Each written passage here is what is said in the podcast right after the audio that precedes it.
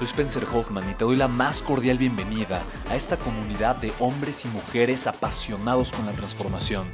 Y es que sabemos que así tiene que ser la vida, habiendo tantos con la mente confundida y plomo en el corazón, desperdiciando su potencial y dejando su vida para después, para nunca. Sabemos que tenemos que hacer algo y es por eso que estamos comprometidos a cambiar las cosas. No somos uno más del montón y pasamos desapercibidos. No le hacemos caso al miedo ni huimos del dolor de pagar el precio. Y sobre todo, no cargamos con el pasado ni con el arrepentimiento porque vivimos en el presente. Creemos en la grandeza y la creamos. Creemos en quienes lideran con su inteligencia y su pasión y en quienes construyen un imperio con su potencial a pesar de venir de la nada. Aquellos que podemos llamar imprescindibles porque sabemos que ser uno de ellos es cambiar al mundo y dedicar la única vida que tenemos a construir un legado. Bienvenido a tu podcast, Una vida, un legado.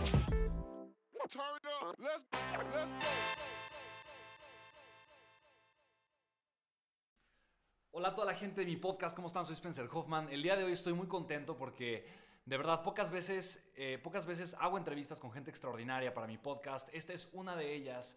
Y tú sabes que una de las obsesiones más grandes que tengo es aprender de las personas número uno a nivel mundial, de la gente que realmente ha hecho algo extraordinario con su vida, que inspira a muchísimas personas y que vive, tiene los resultados extraordinarios. Quiero decirte una cosa, para mí Juan Carlos Barrios, desde que yo lo conocí, identifiqué en él a un ser humano con una energía profunda, en total conexión, un ser humano conectado con el amor, conectado con su verdad, conectado con su propósito y con su misión en la vida y viviendo la vida de sus sueños.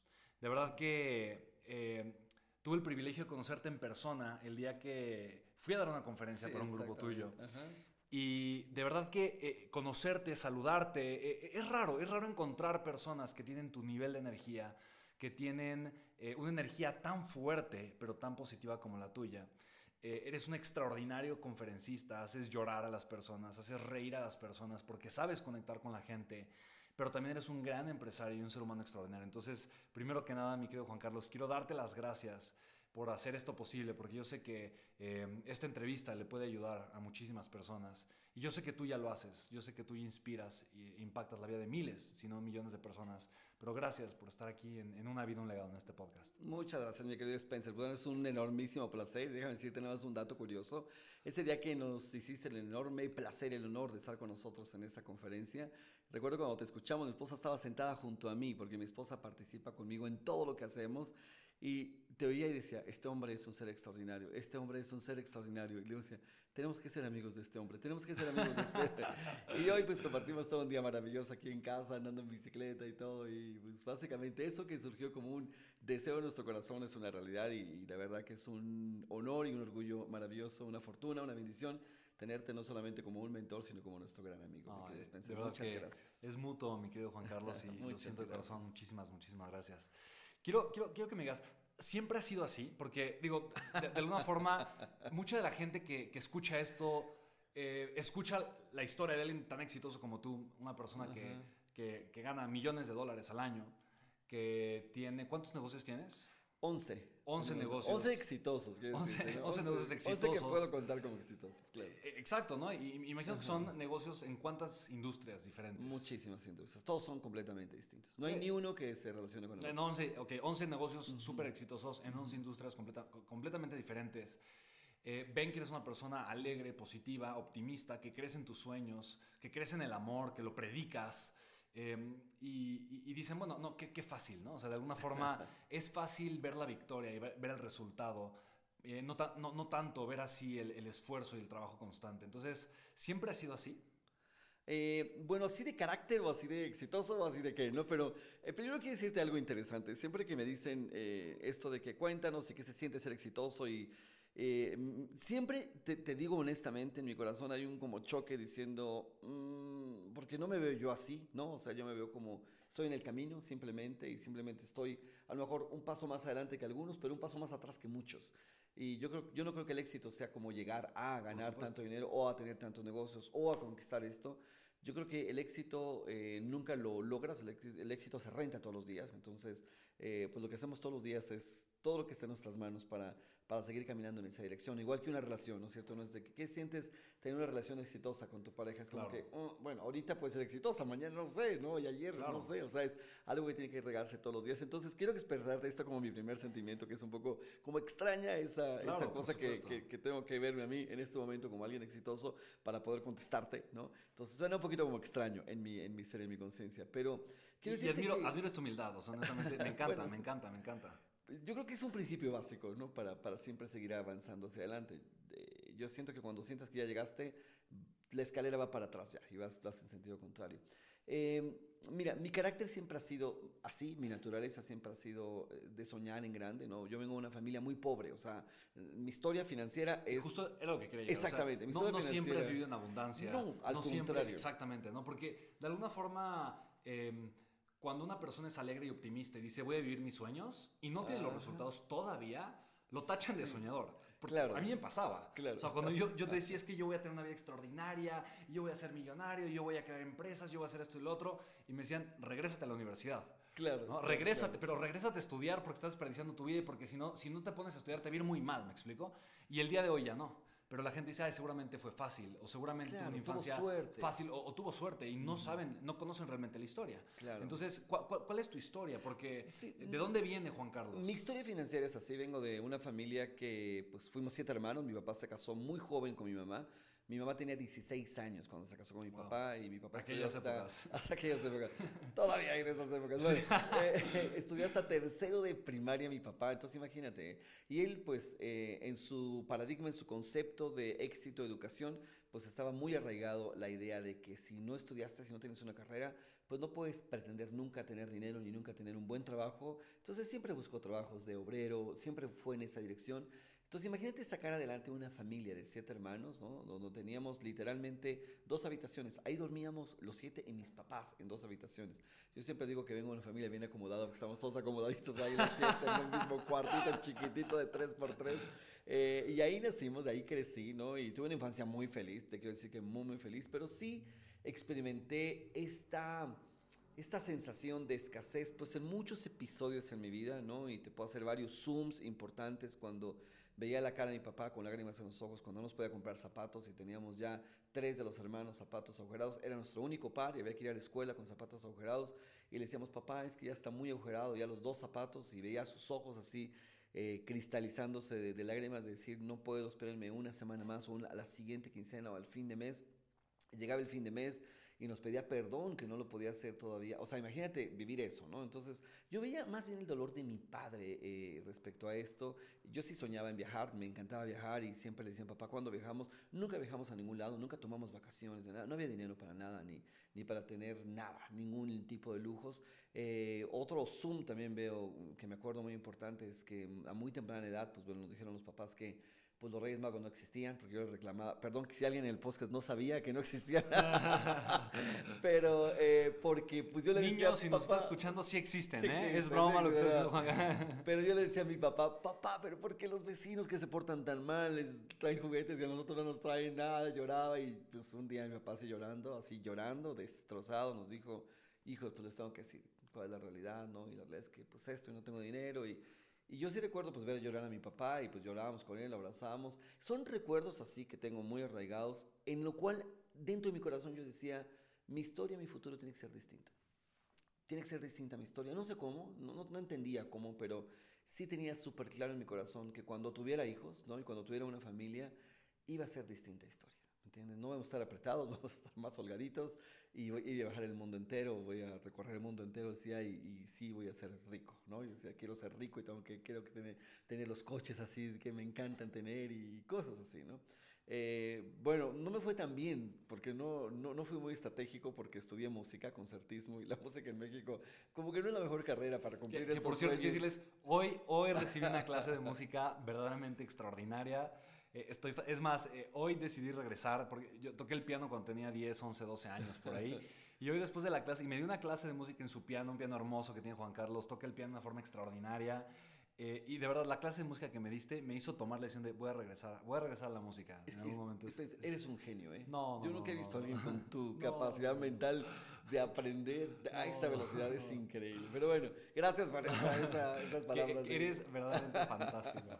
Si algún día pueden venir a la casa de Juan Carlos y verlo tocar el Están violín, todos tocar invitados. el piano, cantar, es, es espectacular. Y bueno, me divierto mucho, como te das cuenta ahora, vivo mis sueños, o sea, mi sueño es pues hacer música, porque siempre ha sido mi sueño y no tenía, no tendría por qué renunciar a ese sueño que tanto amo, a lo mejor no era mi, mi, mi canal, ¿no? Para, para hacerme, para ganar dinero y para crear riqueza, no era ese el canal o la dirección, pero sí era una dirección que yo quería hacer porque llena mucho mi alma. Y tú me ves ahora tocando con mis hijos, imagínate, haciendo conciertos con mis hijos, ¿no? Así, música Bellísimo, clásica y sí, todo, sí, que para mí pues me viste ahí de- derretirme con ellos, ¿no? Es algo maravilloso. Y, y viajo por todo el mundo, te platicaba pues todos los aviones que, que hemos tomado en los últimos años. Y viajar con toda mi familia y pasar tiempo de calidad pues algo extraordinario. Porque el éxito yo no lo mido solamente con cuánto dinero ganas ni sino qué calidad de vida tienes, qué, qué estilo de vida tienes y, y- y no solo eso, sino cómo está tu corazón, cómo estás de, de- tu capacidad de amar, tu capacidad de, de- de estar feliz, de disfrutar un momento, disfrutar, andar en bicicleta como lo hicimos hoy en la mañana, detenernos y, y ver pues el paisaje hermoso, no sé, esos momentos de, tomar freno, eh, eso es a lo que yo le llamo felicidad y éxito, eso, eso, ¿me entiendes? A veces para llegar ahí uno tiene que solucionar algunas otras cosas, pero pero eso sí siento que, que trato de, de hacerlo todos los días, ¿no? Y caminar con Orte, mi adorada esposa, que la amo, y agarrar a las 5 o 6 de la tarde y decir, amor, vámonos a caminar a los lagos y ver los patitos. Y ella y yo caminando como novios, ¿no? Agarrados de la mano. Y, y- y eso es lo que me encanta de mi vida, de, de lo que hemos creado, ¿no? Y sí, los negocios pues, son maravillosos, me gusta ganar dinero, me divierte mucho, ¿no? Y, y- trato pues de poner mi carácter y mi pasión y mi entrega a todos los negocios. Soy un súper estudioso, Spencer, todos los días estudio, todos los días me entreno, todos los días leo, todos los días escucho audios, escucho videos, este, todos los días, todos los días. Me encanta como- y voy a tenerte porque es, es- es tan importante, ¿no? O sea, al final de cuentas, eh, eh, y, tú que estás escuchando, estoy hablando con un ser humano sumamente exitoso, que tiene 11 empresas eh, sumamente exitosas, eh, que su prioridad en la vida no es el dinero, ¿no? Y por lo mismo sabe generar mucho, mucho dinero, y lo, y lo genera de forma abundante, con los, con los brazos abiertos, no, no tienes ningún conflicto con generar dinero, eh, eso es fa- fabuloso, ¿no? De alguna forma. Me gusta. eh, sí, por supuesto, ¿no? Eh, pero, pero para ti no es todo en la vida, ¿estamos de acuerdo? Sí, claro. Pero tampoco te hace falta, ¿no? Sí, Y, y algo, y algo que quiero que, que- que- que escuches, tú que estás escuchando este podcast, porque muchas veces cuando, cuando no tienes ese dinero, ¿no? Dices, Ay, pero yo, yo quisiera estar así, ¿no? O sea, pero ¿qué tengo que hacer para? Y de alguna forma piensas mucho más desde la necesidad, desde la escasez, más que desde la abundancia. Cuando piensas desde la abundancia es fácil generar. Y tú que estás diciendo justamente esto ahorita, eh, mencionas algo muy importante. Todos los días estás estudiando, todos los días te estás preparando, todos los días estás leyendo, todos los días escuchas audios. Y para mí eso habla de una persona que está ampliando su contexto. Que todo el tiempo, para mí ampliar tu contexto es ampliar tu poder personal. Que todo el tiempo eh, Juan Carlos se reconoce en una, en una mejor versión. Que todos los días Juan Carlos crece un poquito más, mejora, se pule, se hace cada vez más fuerte, se hace cada vez más inteligente y por lo tanto eh, puede multiplicar lo que está haciendo. Ahora, algo que quiero preguntarte muy puntual. Tienes, como dices, 11 empresas exitosas. No es casualidad. ¿Estamos de acuerdo? O sea, cuando una persona tiene una empresa exitosa, puede, puede ser casualidad, ¿no? O sea, Sí, pues, sí, ok, sí. ok, le, le fue bien. Cuando tiene dos empresas exitosas, híjole, la probabilidad de que sea suerte es, Es es muy mínima. escasa, sí, Pero cuando ya tienes 11, no hay manera. o sea, no hay manera de que haya sido suerte, de que haya sido casualidad, de que haya sido cualquier, cualquier otra cosa, ¿no? Y, y en este podcast escuchan muchos empresarios que no tienen, que tienen una empresa o tal vez eh, media empresa porque están comenzando o que tal vez tienen el sueño y la idea de ser empresarios. Tú que ya tienes 11 empresas exitosas, me gustaría preguntarte, ¿qué necesitas? ¿Cuál, cuál es el camino de construir una empresa exitosa? ¿Cuál es el camino de, de que, de tener una idea a materializarla, plasmarla y generar un negocio rentable, eficiente, del cual yo puedo vivir? ¿Me explico? Guau, bueno, esa es una pregunta muy amplia. No, y bueno, la sí, respuesta sí. sería muy amplia, pero te lo voy a hacer lo más compacto que yo pueda. Eh, Spencer, primero quiero decirte que para tener 11 empresas, para mí exitosas es que ganan dinero, ¿ok? Exitosas es que ya están ganando dinero. Y unas ganan mucho y otras menos y otras no tanto, pero todas ganan. Pero antes de llegar ahí, he quebrado unas cuantas más. O sea, porque empecé creyendo que ya lo sabía todo, empecé, nadie nos entrena para ser empresarios, nadie nos entrena a tener la mentalidad de automatizar, de sistematizar una empresa, de crear procesos, nada, no sabemos nada, no sabemos leer ningún reporte financiero, no sabemos nada de impuestos, no sabemos nada de nada, de validación de productos, propuesta única de valor, nada del Business Canvas Mode o del Lean Canvas Mode, no sabemos ningún concepto de nada. Entonces arrancamos diciendo, tengo esta buena idea, que tú crees que es una buena idea, ¿no es cierto? Y tiene este valor agregado, y tú crees que es un super valor agregado, y nos lanzamos al mundo con demasiada emoción, y la emoción, la emoción es inversamente proporcional a la inteligencia. Demasiada emoción creyendo que nos va a ir increíble, y empezamos a gastar o utilizar recursos en cosas que, no deberíamos hacer, como la super oficina o el, la super, no sé, el, el, el, super anuncio en la revista tal, y vamos a ponerle esta decoración o este super empaque, ¿no? Cuando se nos olvida crear como aspectos súper básicos antes de lanzar una compañía, ¿no? Como validar un producto. Y hay un montonal de herramientas para validar productos. Pero, pero el tema va ahí, crecer todos los días. Por supuesto, después de que quebré un par de empresas, ¿no? Eh, porque también para quebrar un par hay que tener talento. ¿eh? ya cuando iba con mi segunda empresa, así como que, ¡ay! Pues lógicamente eh, estaba muy. En ese momento, fíjate, te voy la primera luz, la primera epifanía que vino a mi vida. Estaba muy metido haciendo redes de mercadeo con mucho éxito, pero también arranqué una compañía, una, de, una fábrica de cocinas, pero estaba súper metido allí. Entonces yo era, el, ya sabes, el dueño, pero el que, el que hacía todo, el todo lo que yo tenía que estar ahí. Era, no tenía empresa, no, la empresa me tenía a mí, no era, Claro, era claro, un autoempleado. claro, claro. Entonces oí a Kiyosaki en una convención que trajeron, donde habían 50 mil personas en Atlanta en una convención, y me tocó escuchar a Kiyosaki cuando Kiyosaki todo no era famoso, y hablaba de eso, como, como el, el ser empresario, pero que estás ahí atorado, pues realmente no eres un empresario, eres un autoempleado. Y me hizo un cortocircuito horrible en la cabeza, ¿no? Y lógicamente me compré todas las herramientas que él decía y empecé como a ver una nueva luz de decir, ya vi una oportunidad de yo por una empresa sin yo estar ahí. ¿Qué tal si yo no estoy ahí y funciona? Lógicamente, para que eso ocurriera, ¿no? Tenía que desarrollar habilidades de poder delegar, crear procesos, crear sistematización, entender muchas cosas que yo no sabía. Pero me tocó estudiar, me tocó pues acercarme a gente que sabía, preguntar, me tocó tomar algunas clases de una maestría, me tocó hacer otras cosas y otras y otras y empezar a armar elementos y empezar a experimentar, probar y alguien me decía, no, haz esto, tienes que escribir esto, ve los procesos esto. Entonces empezaba a contratar gente correcta, era otra cosa también importante. Y sobre todo, y te voy a dar un secreto maravilloso, el poder crear en tu compañía la cultura que quieres crear. Y, y, la cultura, si me dejan darles un paréntesis, que esto les va a dar una luz increíble, no se crea entrenando a tu gente. Eso es un error gigante.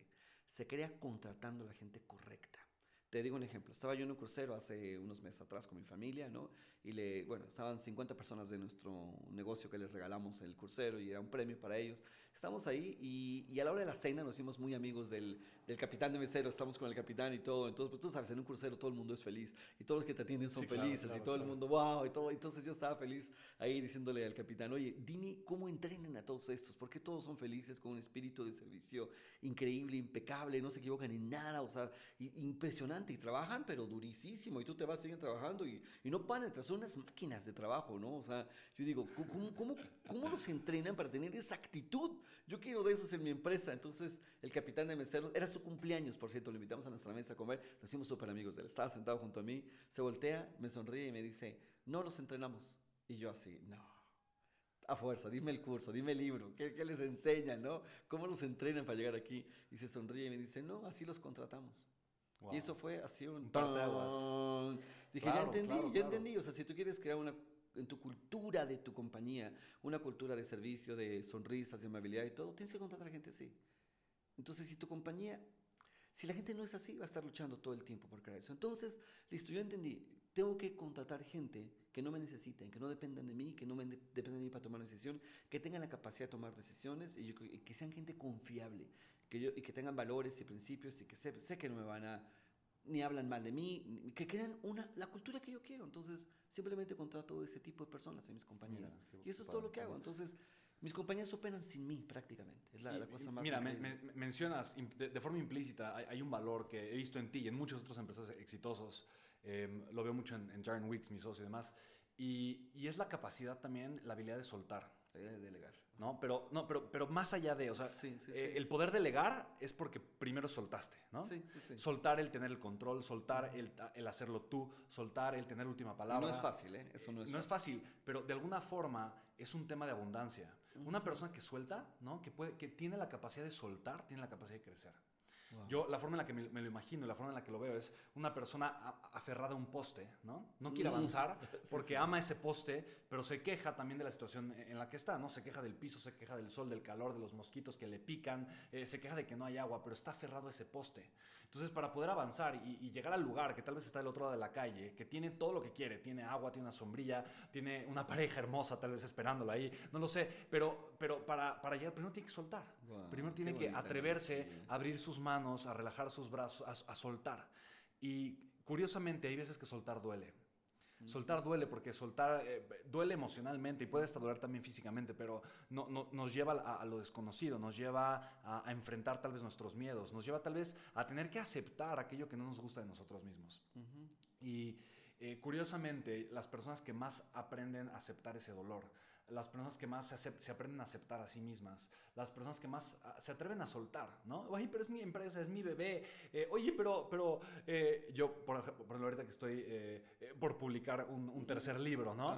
Em, el, el, hecho de aprender a soltar muchísimo del, proceso editorial, que antes yo estaba ahí encima, ¿no? Pero simplemente soltar, ¿no? O sea, voy a dejárselo, voy, a, voy a dejar el diseño de portada, o sea, todo, todo, ¿no? lo, lo, voy a soltar. para mí eso es difícil pero al mismo tiempo gratificante, porque yo ya sé que estoy avanzando mucho más rápido, porque sé que no todo está dependiendo de mí, de alguna forma, ¿no? Y eso muchas veces es lo que yo veo que a las personas les cuesta mucho trabajo. Quieren ser empresarios exitosos, quieren tener emociones positivas, quieren cultivar relaciones hermosas, eh, quieren eh, crecer de alguna forma, pero no están dispuestos a soltar. Qué bonita. Y de, y, de, alguna forma, una cosa no se puede sin la otra, ¿no? Y yo veo como tú, eh, es, es, algo que, que, estás haciendo, que y tener un sistema es soltar, a final de cuentas, ¿no? Yo voy a soltar el control para que haya un sistema que lo controle, ¿no? De alguna forma. Y, cuando sueltas, yo creo que ocurren dos cosas importantes, mi querido Spencer. La primera es que te liberas, ¿no? Eres más libre. Y si eres más libre, eres más feliz. Punto. Y la segunda es que le das la oportunidad a otros a crecer, a equivocarse y a crecer. Mm, Porque confías, entonces confío en ti, te equivocaste, y no pasa nada. Yo sé que la siguiente va a salir bien. Es que me voy a equivocar, no pasa nada. Ahora que estamos con nuestra última compañía, que es una compañía de marketing digital, eh, y tenemos, bueno, tengo cuatro personas trabajando aquí en la oficina, ¿no? Y dos en Colombia. Muy curioso porque una de ellas me dijo justamente, ¿no? Porque, pues imagínate, entre diseñadores y los que hacen todos todo, los engranes del marketing digital tan complicado, ¿no? Eh, y yo les suelto todo, yo sí confío en ti, ta, ta, ta, y tengo una idea y se las plasmo y dejo que la hagan, que la desarrollen y todo, y me la presentan y ya desarrollada, ya lista y todo, yo nada más doy como la autorización, sí, listo, hagámosla, ¿no? Y a veces yo no estoy, le digo, pues tú decide, pero es que necesito que decidas, no, decídelo tú, decide tú, no estoy, estoy en reunión, tú puedes decidir, decide, ¿no? Y un chico de Colombia que se llama Kessler, ¿no? Eh, que trabaja con nosotros, un, un hombre extraordinario, súper jóvenes, todos son millennials, todos son yo, yo les doblo la edad a todos. y, y, y, me dice, le dice a su esposa, a su novia, perdón, le dice a su novia, oye, tenemos que aprender a ser como Juanca, él delega todo. Dice así, él delega todo. Y me lo dijo, me dice, Juanca, estamos aprendiendo algo maravilloso de ti que tú delegas todo, todo nos lo sueltas a todos y, y dejas que todos nos hagamos bolas con todo, pero te vimos súper feliz y tranquilo. pues sí, claro. No, y en mi mente esa es la única forma en la, que puedes tener 11 compañías exitosas. Es imposible de otra manera. 11 compañías exitosas solamente, ¿no? Delegando, o sea, no, no, no había otra forma, ¿no? Eh, me encanta. Y creciendo las 11, ¿no? Y claro. ¿Cómo, ¿Cómo creces tú de forma intencional las compañías? Cuando te sientas, estás en una empresa, eh, tal vez, y, y, y y no vayamos tanto a la parte de, de, de, crecer una empresa ya exitosa, pero de arrancar, de crecer una idea para que arranque una empresa exitosa delegando. Muy bien. ¿Cuál es tu proceso? Mi proceso es que yo decido no ser ni uno de los engranes.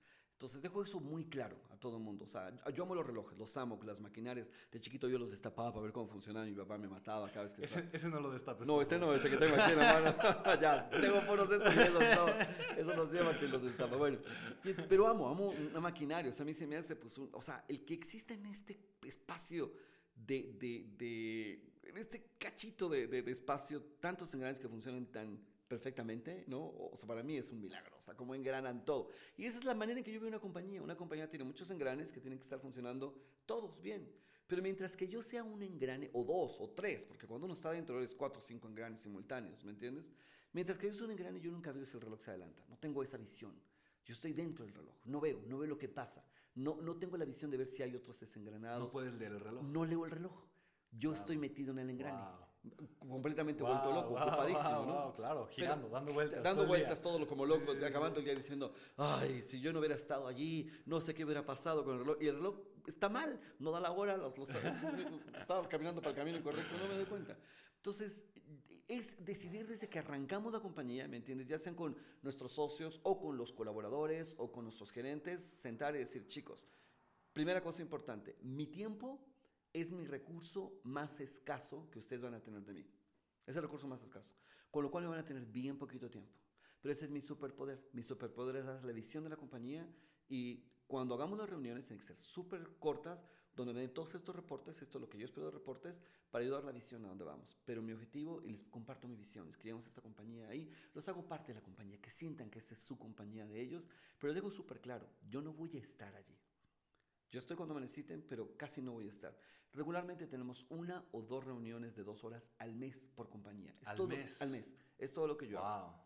Entonces, ¿Qué lógicamente en tipo la de reunión... reportes pides? Ah, pues bueno, todos los, to- todo lo que ya sabemos, ¿no es cierto? O sea, cuáles son las ventas, si cumplimos o no las, las metas de las ventas, cuáles son los gastos, cuánto está haciendo nuestro flujo diario y cuánto estamos ganando, cuántas son nuestras utilidades, ¿no? Y hacia dónde va la compañía, cuáles son, pues todo, o sea, reportes de clientes, de, de proveedores, etcétera, pero todo muy resumido. O sea, hay un reporte gigante, Claro. para mí me lo, me lo entregan ¿Te súper interesa ver la simple, versión resumida? En una hoja. Yo veo en la hoja muy bien. Claro. ¿Cuánto ganamos prácticamente este mes? Muy bien, contra el mes pasado vamos a la dirección correcta, en la planeación que tenemos, muy bien. ¿Cuál es la proyección del siguiente mes? Y siempre yo empujo la proyección. Digo, está muy pequeña, necesitamos esto, necesitamos crear esto. Chicos, ¿qué se necesita? Y solo hago las preguntas. ¿Qué Me encanta. necesitamos ahora para llegar a tal nivel de ventas o a tal nivel de... ¿Qué es lo que se necesita? Por Y supuesto. los dejo que ellos hagan las ideas. Entonces, ta, ta, Y ta, Fíjate, ta, ta, esto, ta. esto que estás haciendo, te voy a interrumpir porque es oro molido lo que estás compartiendo. A final de cuentas es hacerte las preguntas correctas, ¿no? Eh, y, y la primera pregunta, ¿no? Que implícitamente hiciste es, ¿cómo puedo crear una empresa que no necesite de mí? Y esa es una mentalidad de rico, es una mentalidad de empresario. No es una mentalidad de empleado, ¿no? El empleado quiere hacer las cosas, el rico quiere que alguien haga más las, ah, que alguien más haga las cosas por él. Claro. Eh, Robert Kiyosaki, eh, Darren Weeks, lo, lo aprendí mucho de Darren, que lo menciona todo el tiempo y me lo repite constantemente, porque a yo personalmente, a mí me gusta ver las cosas crecer, triunfar, me gusta ver las cosas, y muchas veces me, me pasa eso, me pasa que me convierto en engrane, ¿no? Eh, eh, en muchas de las cosas, porque veo que lo están haciendo mal y en vez yo de permitir que la persona tenga el proceso o cambiarla, ¿no? Eh, me meto yo también a hacer, hacer a veces parte de engrane, ¿no? Eh, y justamente eh, eh, Robert Kiyosaki lo, menciona mucho el principio de O, P, T y O, P, M, ¿no? Son el principio OPT y OPM, que en inglés significa Others, People, Time y other peop- Others, People, Money, ¿no? A final de cuentas es usar el dinero de las otras personas y el tiempo de las otras personas que justamente es, es eso, ¿no? O sea, cómo voy a mi idea exitosa eh, y bajo un esquema en donde voy a invitar a todos a ganar, por supuesto, ¿no? Eh, entonces, es- eso, eso me encanta, ¿no? De alguna forma estás, estás pensando, y, y es, y es un pensamiento completamente distinto. Estás creando una empresa eh, como, como dueño de empresa, como un dueño de negocio, no como un autoempleado, ¿no? Claro. Eh, y otro punto importante que estás mencionando es la parte de la visión. Eh, me encantó, justamente, tú no puedes ver el reloj si estás haciendo un engrane. Si estás adentro, no lo puedes ver, no puedes leer la hora. No. Para tener la visión correcta necesitas estar afuera. Estar afuera. Y necesitas, Y obviamente... puedes leer la hora de muchos relojes. Es O- correcto, me encanta. ¡Wow! ¡Wow! ¡Wow! Me encanta. Y desde afuera puedes, puedes leer la hora de muchísimos Mm, relojes. exacto. Ahora, la parte, eh, yo creo, más complicada dentro de una empresa, eh, la parte, por ejemplo, de la, la, del recurso, ¿no? Eh, ¿a Bueno, ¿cómo quién- llegar ahí? Claro, ¿no? O sea, Sí, yo sé que ¿a quién? Porque me imagino que también delegas quién hace los pagos. Todo, eh, quién hace, ¿no? Entonces, obviamente hay una persona que no eres tú, que está recibiendo el dinero en una cuenta bancaria, o al menos tiene acceso a esa, cuen- esa cuenta bancaria, y es la persona que, que puede estar haciendo los pagos y demás. ¿Cómo te encargas de que, que no, nadie haga de que nadie, correctas. de que nadie, Bueno, exacto. Hay una cosa que no delegamos nunca, ¿no? Y eso te lo quiero decir. Esa parte la hace Orte, mi esposa, con todas las compañías, que es la parte del control de las cuentas. Perfecto. Eso, ella tiene todo el control. Acceso al dinero. A todo, al dinero. Muy bien. Eso no significa que otros tengan eh, eh, disponibilidad de tomar decisiones, tener acceso, pero todo el acceso al dinero, todo completito, lo tiene Orte. Todo pasa por ella. O sea, no puede haber nada que digan gaste mil pesos sin que ella lo haya sabido. ¿Sí me, Me encanta, explico? O sea, encanta. es un- esa parte yo creo que es una parte que no puedes soltar. Pero no tienes tú que hacer la contabilidad, no tienes tú que hacer todos los cheques. Esa parte no la tienes que hacer tú, pero tú revisas todo, ¿no? Y por ejemplo, algunas compañías simplemente nos dan los reportes, se los enseñan a ella y ella lo reporta. Ok, ahora otra cosa que les va a encantar. Eh, tenemos un auditor que trabaja para nosotros. El auditor no es un auditor barato, pero es un auditor muy bueno. El auditor va por cada compañía una a la vez. Revisa toda la compañía, hace toda la auditoría de la compañía, la auditoría fiscal, la auditoría contable y la auditoría administrativa. Significa que revisa que se pagan todos los impuestos correctamente, significa que contablemente, internamente está todo bien y no hay ninguna fuga ni, ni, flujo extraño de dinero. Y administrativamente dice, este empleado está trabajando de más, le están pagando muy poco o este no está haciendo nada. Eh, esa es la parte, ¿no? O sea, él, revisa todo, tenemos un auditor. Entonces revisa una compañía y luego revisa la otra, revisa la otra. Entonces cuando la gente está supervisada, y todos saben, es parte de lo que ponemos en claro, van a tener ustedes regularmente, no sé, a lo mejor cada seis meses o lo que sea, tres meses, dependiendo cómo está de trabajo, ¿no? Porque pasa pues, por, por, todas las compañías, por casi todas, no todas, porque no están en el extranjero y no necesita pasar por ellas. Pero entonces da toda la vuelta y la gente sabe que va a llegar allí. Eh, tu empleado sabe que van a revisar su trabajo. Que van a revisar todo su trabajo, que está todo revisado, que está todo auditoreado. Entonces, como saben eso, pues tú eres impecable cuando te observan, ¿no? Si nadie te observa, pues no, nadie te observa. Entonces hay leyes, pero pues si las cumplo o no, nadie me observa, ¿no? Claro. Pero cuando hay cámaras que te están viendo, ¿no? Si te rebasas la velocidad o no, ya no la rebasas porque te están observando. Claro. Entonces, eh, esto nos ha ayudado mucho a tener como esos controles que al principio no los teníamos, ¿no? Por supuesto. Entonces, eh, porque el dinero es una parte muy importante que tienes que cuidar. Muy importante. Ok, si el Juan Carlos de hoy conoce Pero yo no hago nada de dinero, ¿eh? Yo no, ni siquiera veo las cuentas bancarias. Se lo delegas a tu esposa. Pero por supuesto confío en todo bien. qué, maravilla, claro, claro. ya se... escucharon empresarios. okay. Si el Juan Carlos del día de hoy fuese a viajar 10, 15, 20 años en el tiempo, atrás. Atrás, ok. Wow. Y le fuese a enseñar al Juan Carlos de hace 15 años que estaba comenzando esas empresas que quebró, ¿qué le dirías para que no se equivocara? ¿Qué le dirías? A ver, vamos a sentar las bases y te voy a enseñar cómo, cómo, cómo armar un reloj perfecto y cómo eventualmente vas a poder disfrutar la hora de 20 relojes. Eh, y, tienes que, tienes que eh, enfocarte o fijarte en estas cosas sumamente puntuales para que puedas ser un empresario exitoso y no la vayas a regar. Qué buena pregunta. Digo, y yo sé que una de las cosas probablemente son las que ya estamos diciendo, ¿no? Eh, que más o menos eh, suelta eh, atrévete a soltar, aprende a delegar, aprende a contratar a la gente correcta, no quieres después capacitarla para, ¿no? para, para, para mejorarla, aprende a tener sistemas, eh, ten, eh, ten, auditorías, que, los, que, tus empleados estén observados y simplemente, probablemente si vas a tener el control de una sola cosa, ten tal vez solamente el control del dinero. Pero, ¿cuáles serán estas cosas importantes que le dirás a Juan Carlos? Yo creo que algo importante que le diría es, entrénate más, ¿no? Entrénate más, entrénate más, busca las respuestas rápido, más rápido eh, y encuentra a la gente correcta, ¿no? Eh, pero tendría un poquito de miedo, si te soy honesto, de, primero, de que Juan Carlos hace 20 años no escuché al Juan Carlos de ahora. No creo que lo escuche mucho. Tenía que, haber, tenía que caerme, tenía que rasparme, tenía que dolerme para tener la sensibilidad entonces de buscar.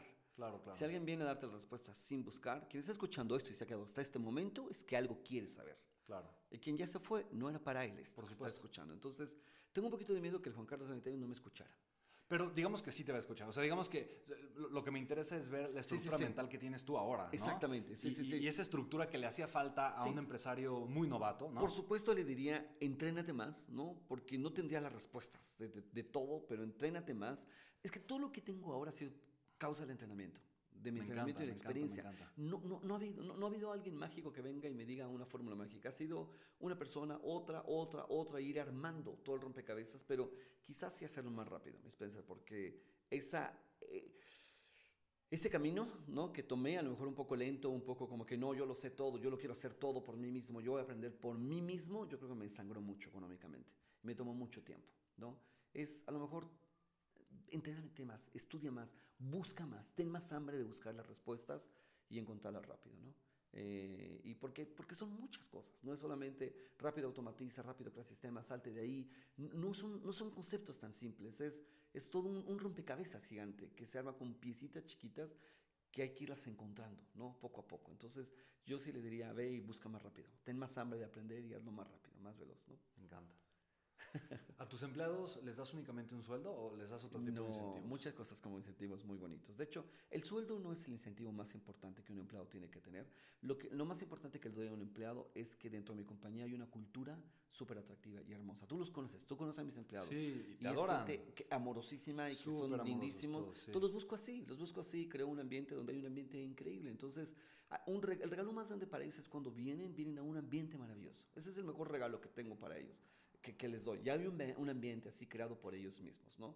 Eh, hay muchos, mucho conocimiento, hacemos todos los viernes entrenamiento con ellos. Por ejemplo, a tres de mis gerentes generales, ahorita les estoy pagando un máster de negocios para que aprendan a hacer todo esto de lo que estamos hablando. Me encanta. Y sistematización y todo. Les estoy pagando un máster para que vayan y, y, aprendan todo esto, pagado por mí, ¿no? Pero bueno, uno de los incentivos que han pasado con la nueva empresa, te platico rápido porque es algo que me viene ahorita a la mente importante, es que pues las chicas se han quedado hasta las 2, 3 de la mañana, muchos días, porque pues pues entender los algoritmos de Facebook no es una cosa simple, ¿no? Y, y, cuando, y a las 2 de la mañana me escribían y decían, lo tenemos, finalmente lo logramos, ¿no? Y decía, ¿y dónde están? Estamos saliendo de la oficina, ¿cómo? ¿2 de la mañana? ¿Por qué tan...? Entonces, a lo mejor el decirles, a ver, chicas, se quedaron más tiempo, les voy a dar tanto dinero extra, está bonito, pero no creo que está tan bonito, ¿me entiendes? Porque es como que listo, ya, listo, te a dar más dinero que equivalga a esto. Entonces mi esposa tuvo una idea maravillosa de decir, a ver, en lugar de darles un dinero, porque entonces se quedan más tarde, sentimos la obligación de esto, entonces si ahora no me dieron, si sí me quedé, y está un poco extraño el tema. ¿Qué tal si les pagamos un vuelo, todo pagado a Cancún, tres días, todo pagado para ellas, avión, todo listo, y entonces eso es lo que se los vamos a entregar el siguiente mes para ellas, ¿no? Entonces imagínate lo que causa en su corazón, o sea, se vuelven locas de eso, es decir, ¿quién nos da esto? ¿Quién nos regala este, este, eh, ¿quién nos regala este, este, este? súper, súper regalo que tenemos, pues no lo hace ningún jefe. Entonces es algo que se queda para siempre, porque a lo mejor un bono Spencer se lo gastaron mañana en algo que ni se dieron cuenta. Pagaron la tarjeta y fue algo frío de como un, como un bono. Claro, claro. Pero un viaje se les queda en su corazón para Estás regalando un recuerdo. Un, recuerdo, para siempre, una experiencia. Por ejemplo, son las cosas que hacemos con nuestra gente. Una vez que sabemos que tenemos talento y somos bendecidos con tener gente bien grande, hacemos todo para cuidarlos. Tengo que ser, es como un cliente. Para mí, un empleado valioso es como un super cliente que tengo.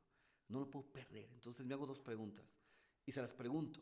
A un cliente, por ejemplo, le digo, ¿qué tendría que pasar para que ya no fueras mi cliente? ¿Qué tendría que pasar? O dos, ¿qué es lo que más amas de mi servicio que te hace ser mi cliente? Y lo mismo con mis empleados. ¿Qué tendría que pasar para que te fueras de mi compañía? Entonces, cuando ellos me dan la respuesta de lo que no tengo que hacer y qué es lo que más amas de estar aquí, y me lo dicen, entonces me dan la respuesta de lo que tengo que hacer más. Esto, chicos, oigan esto, también lo hago con mi mujer. Le digo, amor, ¿qué tendría que pasar para que me dejaras? Tal, muy bien, tomo nota y dime qué es lo más valioso que estás conmigo. Y tomo nota. Entonces, la fórmula está simple, Spencer. ¿Me entiendes? Cuando la gente dice, es que me dejó mi mujer y no sé por qué, le dije, le faltaban estas dos preguntas simples. Tan fácil que es preguntar. Tan, fácil que es ¡Wow! Me, me encanta. Está bonito. ¡Wow! ¡Wow! ¡Wow! Me encanta, me encanta, mi querido Juan Carlos. Que, de verdad, que qué maravilla y cuánta sabiduría. Cuánta, cuánta sabiduría. Eh, te voy a hacer otra pregunta. Y yo creo que, digo, a final de cuentas, siempre en una entrevista el tiempo, el tiempo pasa, pasa volando. Te voy a hacer un par de preguntas más, nada más. Eh, y seguramente quienes están, sí, seguramente que están escuchando te dicen, no, no, no, no, que siga, que siga. Pero no, no, no, tómate el tiempo necesario. Em, ¿Cuáles son los siguientes 10 años de Juan Carlos? ¿Qué, ¿Cuáles son los compromisos que tú estás haciendo mm. contigo? ¿Cuál es la visión que estás trabajando? ¿Cuál es la visión que estás elaborando?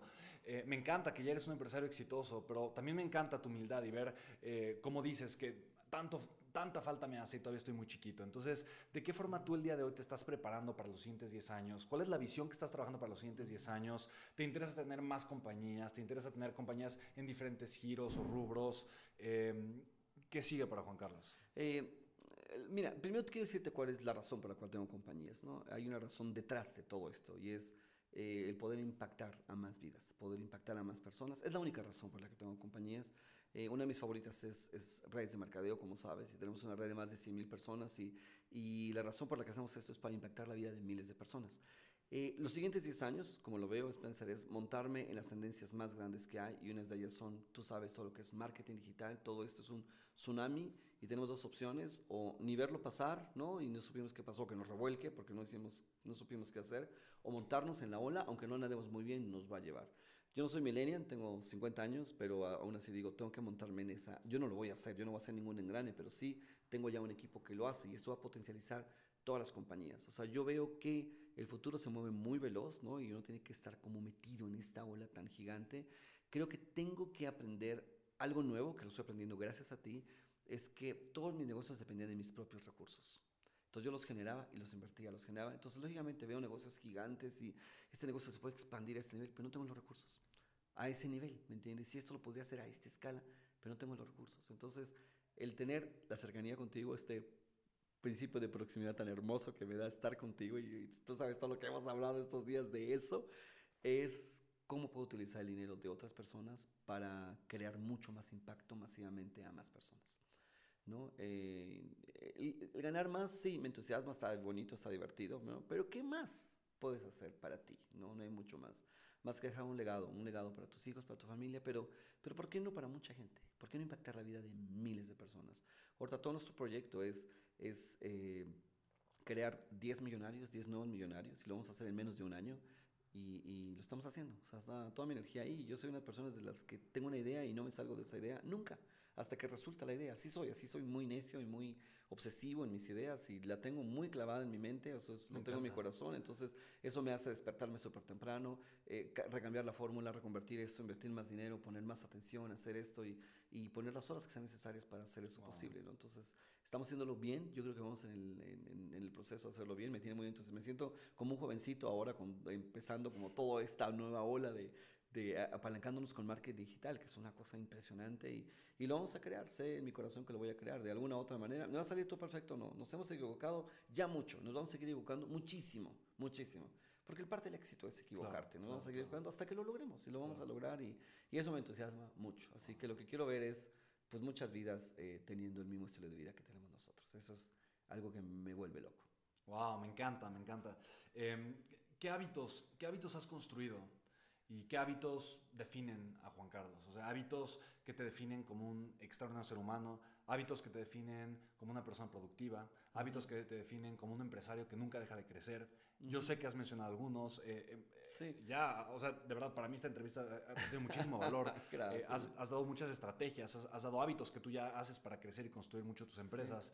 Pero ¿cuáles son los hábitos más importantes que te definen? Porque de alguna forma, ¿no? Es, yo creo en mis hábitos y luego mis hábitos crean mi vida, de alguna manera, ¿no? Muchas veces querer simplemente ver, tener un resultado materializado, pues no, no genera, no provoca tanto, em, tanta transformación como enfocarme en mí, convertirme en la persona correcta, trabajar en mí, crear esos hábitos que necesito y posteriormente eh, el convertirme en una persona de éxito va, va, a ser la consecuencia. ¿Cuáles son esos hábitos? Claro, y me gustaría en lugar de poner la palabra de hábitos, que es una palabra que a mí me costó mucho trabajo implementar hábitos, eh, agarré otra palabra más sexy y más simple de implementar, que son rituales. Ok, me encanta. Yo hago mis rituales, mis rituales, porque los seres humanos somos seres de rituales. Navidad es un ritual, Halloween es un ritual, una boda es un ritual, los 15 años es un ritual, ¿me entiendes? Todos son rituales, entonces... Eh, una, una, misa eh, en la iglesia es un ritual y seguimos como estos pasos de rituales. Y yo digo, ok, ¿cómo puedo? Si al ser humano le encantan los rituales, y le encantan las estructuras de rituales, ¿por qué no hago las estructuras para mis propios rituales? Entonces tengo, digamos, mi ritual de la mañana, ¿no? Entonces me despierto muy temprano en la mañana y cada vez me despierto. ¿A qué hora te despiertas? Bueno, a las 5 de la mañana, pero, pero antes me costaba mucho trabajo, pero yo creo que la edad no es a las 5 de la mañana. Entonces, entonces, mis rituales son, ¿no? Tengo pues un audio que escucho de Darren Hardy, que lo, lo escucho todos los días, que dura 5 minutitos. Todos los días, todos el mismo audio. No, bueno, no, no. o sea, ah, Darren tiene un audio distinto. Okay, escuchas un audio de Darren Hardy. De él todos los días. Diferente Exactamente, todos los días. Bueno, después de esto leo aproximadamente media hora de algún libro, ¿no? Ahora voy a empezar a escribir, eso es parte de mi nuevo ritual, que gracias a ti le voy a retomar y voy a, voy a agarrar eso y empezar bien, bien, bien. Entonces, por ejemplo, entonces si voy a escribir o voy a desarrollar un, un entrenamiento de esto, ¿no? De qué X cosa, invierto cierto tiempo en prepararme, en estudiar, en revisar en internet, de leer los libros, ¿me entiendes? Estoy haciendo algo de ventas, pues agarro, me compro mis libros de Ryan Tracy, empiezo a estudiar, empiezo a agarrar los conceptos de este y de este, de este, ¿no? De, todos los que conocemos que son súper vendedores. Entonces armo todo mi entrenamiento, armo todo mi, mi lo, lo, que voy a dar, ¿no? Ahora que voy a arrancar mi libro, lógicamente, pues tengo que meterme a investigar, entonces necesito tiempo, en ese, de 5 de la mañana a 10 de la mañana tengo 5 horas de ritual, son 5 horas largas donde pues me entreno y luego escribo, ¿no? Ya sea el entrenamiento, ahora voy a escribir mi libro. Eh, también ocupo una hora para ver un video, un video de entrenamiento, porque compro muchos programas de entrenamientos que los tengo dentro de mi, de mi teléfono, dentro de mi iPad. Entonces me entreno, todos los días me entreno. A veces lo hago de dos maneras. Una es junto con el ejercicio. Tengo mi gimnasio ahí dentro de mi cuarto, está mi gimnasio, ya lo viste. Entonces me entreno ahí y a veces ahí mismo me entreno y escucho y todo. No me gusta tanto, honestamente, ahora hacer eso. Me gusta más enfocarme en entrenarme y estar aquí y el ahora en mi cuerpo. ¿No? A lo mejor con musiquita súper linda, clásica que amo y adoro. Y después sí sentarme en mi escritorio de mi oficina y ahora sí, con toda mi atención, escuchar todo esto, pararlo, tomar notas y de verdad dedicarme a estudiar. Bueno, también en ese periodo hay ciertos correos y chats que estaban pendientes que tengo que resolver en ese periodo de tiempo. Entonces agarro, hago todo eso también. Eh, lógicamente hago meditación, tengo, hago meditación trascendental de toda mi vida. Entonces 20 minutos ocupo de meditación trascendental. Es parte como de que mi ritual, y mi esposa y yo lo hacemos juntos el ritual. y desayunamos y todo y ya estamos listos. ¿no? Bueno. Te voy, a, te voy a interrumpir ahí y mencionas algo interesante. Y te quiero hacer una, una, simple pregunta. Ya sé la respuesta, pero me interesa que la persona que está escuchando este podcast vea la importancia de qué tan importante en tu vida ha sido la meditación. Súper importante. ¿Del 0 al 10? Yo creo que 10. No me gusta hablar como mucho eso porque alguna gente no entiende muy bien estas partes, ¿no? Pero eh, yo no creo que tu crecimiento tenga que ser solamente de manera horizontal. Horizontal me refiero a cuánto sabes o cuánto tienes o cuántas cosas materiales tienes, sino tiene que haber un crecimiento vertical también. No solamente horizontal, sino vertical. Y vertical significa ir hacia adentro, estudiar tu conciencia, eh, desarrollar otros. Y, y me encanta, mira, uno de mis grandes mentores, eh, amigo querido, Papa Jaime, Premio Mundial por la Paz, él define la espiritualidad como el arte de la no perturbación. Y me encanta, porque no se va por la línea religiosa. Y si para una persona eh, es una religión y para otra es otra, es perfecto, de alguna forma. Eh, y la meditación eh, como práctica espiritual, no, no necesariamente religiosa, puede ser una meditación religiosa o no. O no, Pero como una práctica espiritual, es, es, es, algo que, que, que, en mi vida, o sea, yo veo que eh, el crecimiento que yo he tenido y, las decisiones importantes que he tomado y la forma en la que he podido, sobrellevar momentos difíciles, sin la meditación no hubiera podido. O sea, yo, yo, yo lo veo de esta forma. Y muchas veces... Em, cuando en el día a día tenemos tantos problemas o estamos sumergidos en situaciones difíciles o estamos intentando lidiar con situaciones complicadas, como es el caso, el caso de muchas personas, eh, no, no, le, no, le, llegan a dar importancia o valor a la calma y a la paz mental, a la claridad en mis emociones y al control emocional, a la autoconciencia, como tú lo dices. Entonces, me, me, encanta escuchar, ¿no? Me, me, encanta escuchar esto que estás diciendo, ¿no? Es la tercera ley de la termodinámica, a ti que nos encanta la física ¿no es cierto? Cuando bajas la actividad, o sea, la actividad es inversamente proporcional a la entropía. Significa que si, si bajas tu actividad, todo mental, y, estás en paz y en calma, hay mucho más orden en todo. Las ideas vienen, las ideas brillantes vienen, y, y, estás tú en paz, conociéndote a ti mismo, tu sistema nervioso funciona mejor, todo funciona más en orden, ¿no? Respondes mejor a todos los impulsos del mundo, ¿no? Y es 20 eh, minutos de meditación diaria. 20 minutos diaria en la mañana y en la tarde, o 20 minutos, ¿no? Y bueno, otras partes intelectuales que también son bien importantes. Ya durante el día, 10 de la mañana empieza mi día, empieza toda la rutina, la locura de citas y chats y toda la locura, ¿entiendes? Que yo creo que ese tiempo de mi vida, en el cual la gente cree que es el más productivo, para mí es el menos productivo. Es el más, donde más me distraigo, donde pierdo todo el foco. Pero luego entonces viene un ritual en la noche. Entonces la noche es saber parar, saberme detener, saber decir stop, basta, ya no contesto nada, Acabaron los chats, acabaron los mails, acabaron todo. Y ahora es para mí. ¿No es cierto? Y nuestro ritual esto lo viste ahora con mis hijos. Es decir, chiquitos, pues listo, a ver, vamos a seguir este concierto, agarro mi violín, agarro el piano, mi esposa y yo nos vamos al cine, nos vamos a caminar. Es mi ritual de calma. Ahora es calma, ¿me entiendes? Y, y hago mis rituales de familia. Tú lo viste hoy con mi familia. Tenemos este ritual tal día donde vamos todos de familia, tal cosa. Y nuestro ritual de, de, papá y hijo, que son los jueves en la tarde, donde solamente Juan y yo nos vamos de fuga, él y yo solitos. Mm, es nuestro ritual. Entonces, cuando creamos rituales, y tengo mi ritual también donde me conecto con mis hijos que están fuera, donde nos conectamos, es nuestro ritual de entrenamiento. Y una hora los entreno, mis hijos me piden que los entrene. Entonces nos sentamos, los entreno en cierta área, me hacen preguntas y todo, de todo, inteligencia financiera, lo que sea. Entonces, el crear rituales es lo más simple para mí para crear todos los hábitos que quiero crear. Entonces, el lunes tengo mis rituales de ta, ta, ta, e incluso juntas periódicas que tengo que hacer con líderes en lugar de que me estén buscando y no me encuentran. Listo, nuestros rituales el martes a las 4, todos los martes a las 4 nuestro ritual. Y, y, y, como son rituales, ya sé que el martes a las 4 es mi ritual donde me siento y están 20 minutos donde me conecto con ellos, media hora, lo que sea, es nuestro ritual. Lo tenemos como ritual. Entonces, todos son rituales. Pero nuestro ritual de la noche es y de fin de semana es de familia, de nosotros. Tú lo viste ahora el fin de semana, es cuántas llamadas me viste contestar, cuántas cosas me viste resolver, nada. Todo el mundo sabe que el fin de semana es mi familia. Hoy no tuve teléfono todo el día. Hoy de hecho, ni sabes dónde está. Ni sé dónde está. Sí, ahorita. No, no, no, ni siquiera lo sé, pero, pero dime si no es hermoso eso. Sí, decir, sí, está dedicado a ti, a mi amigo que estás aquí, a mi familia, a este espacio. Está la familia de, de, de, de mi esposa también este fin de semana aquí. Entonces, es eso. Y nos fuimos a andar en bici, nos fuimos a ver a los patos, a darles a caminar a los, con los niños en el arenero, ¿me entiendes? A, a, ir a comer rico y a tocar el piano juntos y, eh, y, y música y todo esto hicimos, ¿me entiendes? Esto es como nuestros rituales que te crean equilibrio en la vida. Entonces, si, si los que nos están escuchando, mi querido Spencer, dicen, a ver, ¿cuáles son mis valores regentes? ¿Qué me da felicidad? ¿Qué me da plenitud? Pintar o escribir o, o, o simple hacer yoga o hacer meditación, ¿me entiendes? O, o, o, ir a ayudar a los viejitos, o lo que sea, lo que sea, ¿me entiendes? Y, y si unimos todo eso, porque tu negocio es el reflejo de lo que está en ti, no es otra cosa, o tus negocios, claro, claro, claro. o tu prosperidad, o todo, es el reflejo externo de lo que pasa en tu mundo interno, ¿no? Entonces, si hay un poquito de caos afuera, que es normal, ¿no? A, a, lo mejor tenemos que empezar también adentro, crear orden adentro, y el orden también viene con tu felicidad, crear balance en tus prioridades, en tu felicidad, en tus relaciones, en tu, en tu pareja, en tus hijos, en, en, en todo tu círculo, en todos tus roles, ¿no? Entonces, pues resulta que todo cuadra en la vida, todo puede caber en la vida perfectamente, ¿no? Como en un reloj. Como en un reloj, exactamente. Todos los engranes pueden estar ahí bien, bien engranaditos, ah. bien.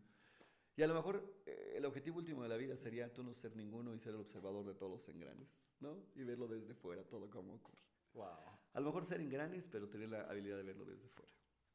Y observar todo. O ser el engrane que observa, ¿no? El desde engrane otra perspectiva. Ya estamos muy filosóficos. Sí, y con eso, queridos escuchas de, de, este podcast, Una vida un legado, nos despedimos. Mi nombre es Spencer Hoffman, muchísimas gracias. Gracias. Y estoy con Juan Carlos Barrios. ¿Cómo te encontramos en redes sociales? Pues búsqueme Juan Carlos Barrios, estamos en Instagram, estamos en Facebook, ahí nos vamos a ver. Y voy a empezar a hacer podcast también por tu culpa. Bien, bien. Bien lo que este hombre influencia en mi vida, no puede ser. Y ya sabes, si este episodio te enseñó algo, te agregó algo de valor, compártelo en tus redes sociales. Es súper fácil compartirlo en Instagram, haz una Insta Story, o compártelo por WhatsApp, o compártelo por cualquier medio. Eh, estoy completamente seguro que conoces a más de una persona que estas palabras, estos conceptos, estas ideas tan poderosas pueden sembrar algo muy valioso como lo hicieron el día de hoy contigo. Así que comparte el mensaje de este hombre extraordinario porque yo estoy seguro, yo estoy seguro que tú también en algún momento si tú así lo deseas, si tú así lo decides, vas a poner 11 empresas exitosas o más y tener una vida tan llena de amor, tan llena de plenitud, tan llena de abundancia, como este ser humano tan maravilloso que estoy mirando ahorita a los ojos y que amo con todo mi corazón. Así que ya sabes, si algo te agregó este episodio, compártelo y sé tú también un impulso en la vida del crecimiento de los demás. Así que te mando un abrazo muy grande, nos escuchamos en el siguiente episodio, cuídate mucho, chao, chao.